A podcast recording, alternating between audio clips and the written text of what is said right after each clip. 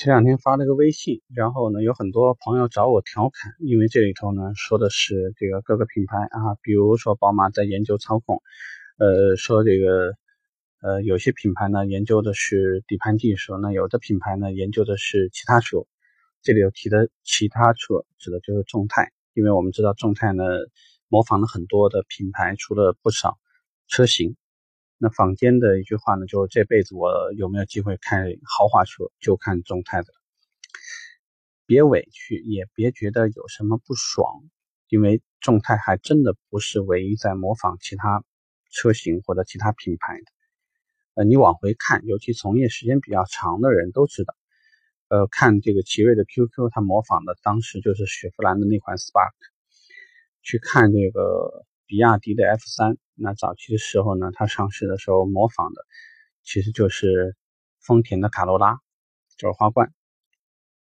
像这些模仿的产品，当然不仅仅只限于中国，在国外其实这种事情非常非常多。而日本呢，在它所有的产品成熟之前，其实大部分的时候都是大量抄袭美国车的一些呃设计风格，直到它整个走上成熟了以后呢。那么慢慢的才趋向于有自己的设计风格，逐渐形成自己的品牌特征，或者说就像我们现在所说的很多的这种家族型的这种设计语言，才逐渐的形成。呃，不管你在哪个品牌服务，我想呢，不要下意识的去，呃，疯狂的诋毁其他品牌，有可能我们这个自己的这个品牌也是这样一步步走过来的，呃，也不要呢。因为自己所处的品牌刚好就是在众泰这些品牌，而觉得有什么丢人啊，或者什么不好意思啊什么的，我觉得这只不过是各个品牌在他自己发展期间所呈现出来的很多的状态。这个就好像说当年，嗯，海南马自达和海马这个品牌和马自达，呃，分道扬镳。当年有一个这个叫法嘛，叫海鸥变海马。呃，过了以后呢，其实你从它的很多的这个车型上呢，其实还是看到很多很多的马自达的影子。呃，包括一汽奔腾，其实在很多车的这个研发设计当中，从底盘上呢，其实当时讲也有很多呃底盘上的一些抄袭。想聊到的问题就是说，中国其实也已经在从模仿，在走向一些创新。在走向很多的一些技术上的积累，所以从这两天上市的蔚来这款车呢，其实大家都能看到有很多，呃，甚至说比特斯拉更好的一些设计，都在运用到我们的自己本国的品牌上面。这个是我们觉得会很自豪的东西。其实你从很多品牌现在新，呃，拿出来的产品，不管从魏的产品，还是从领克的产品。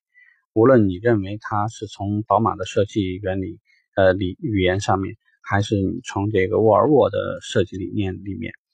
但是，呃，中国自己的这个独创的一些东西呢，应该你能够看到越来越多。所以，原来就像我们卖车的时候，你总少不了非得告诉别人这个是皮尼法尼亚公司设计的，这个是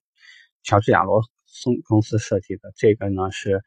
呃，意大利的博通公司给设计的，但是未来也许有一天，我们除了会告诉别人这个是泛亚设计的以外，也许会有很多或者有更多的更经典的设计会出来。呃，所以不管你在哪个品牌上呢，不要盲从，也不要这个妄自菲大、菲薄，也因为有一天可能这个我们的产品的设计会趋向于大同，呃，慢慢的有很多的车。从以前的外观的一致性，呃，产品内饰的一致性，会走向很多品牌，也许在某一天只会有一个爆款，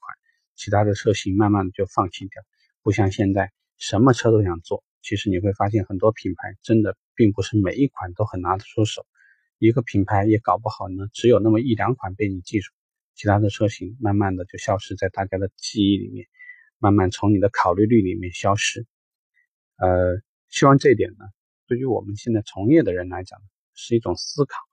并不一定是一种技巧。